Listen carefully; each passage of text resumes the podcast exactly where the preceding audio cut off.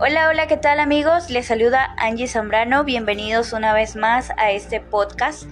Hoy vamos a hablar acerca de la comunicación no verbal. Rápidamente comencemos con el tema. La comunicación no verbal es una disciplina que forma parte del proceso de comunicación que involucra a las personas.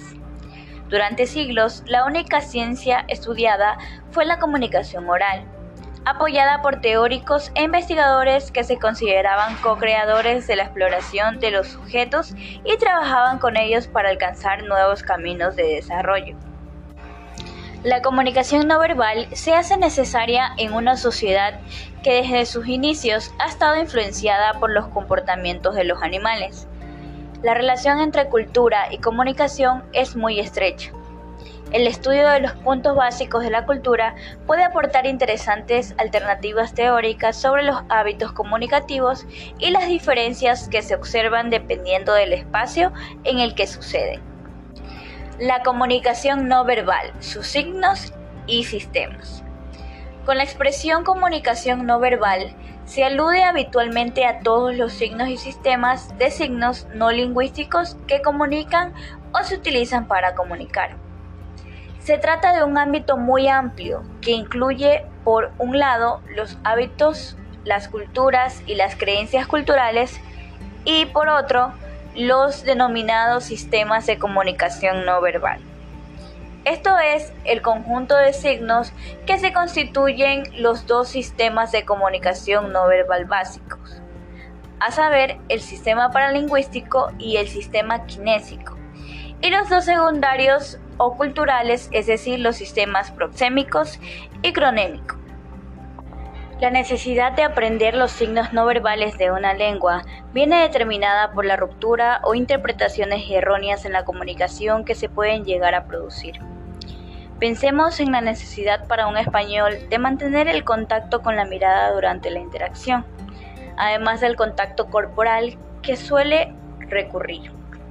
Para una cultura, de no contacto como la oriental, esto puede crear incomodidad y desagrado por ser considerado invasión de la intimidad.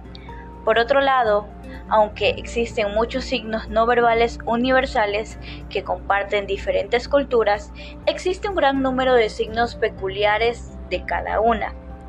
Por ejemplo, cuando hacemos unos cachos con los dedos, en algunas culturas puede llegar a tener significados diferentes, como en España significaría poner los cuernos, mientras que en China el contexto sería de un te quiero.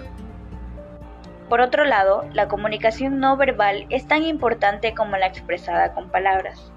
En muchas ocasiones, un simple gesto, mirada, sonrisa o movimiento corporal puede significar mucho más que una palabra, ya que podemos comunicar acuerdo, indiferencia, hastío o desacuerdo. La comunicación no verbal también refuerza el mensaje, ya que sirve para que nuestro público comprenda exactamente lo que queremos decir sin dar lugar a interpretaciones erróneas, ya que pongan toda su atención en nosotros. También transmiten nuestro estado de ánimo. Mediante un solo gesto podemos comunicar sin palabras todo nuestro estado de ánimo o la sensación que nos gustaría transmitir. En una presentación pública es importante que los gestos complementen a nuestras palabras si queremos trasladar euforia, tristeza o alegría. Al igual que nuestros gestos envían información a nuestros oyentes, ellos también nos transmiten, incluso de forma involuntaria, su estado de ánimo. Si nuestro discurso durante una presentación es aburrido o no despierta interés, lo notaremos en los destinatarios. Una mirada furtiva al reloj o encogimiento en el asiento indican que es la hora de hacer remontar nuestro parlamento. Bueno, estimados oyentes, esto fue todo por hoy sobre la comunicación no verbal. Lo espero en la próxima entrega del nuevo podcast.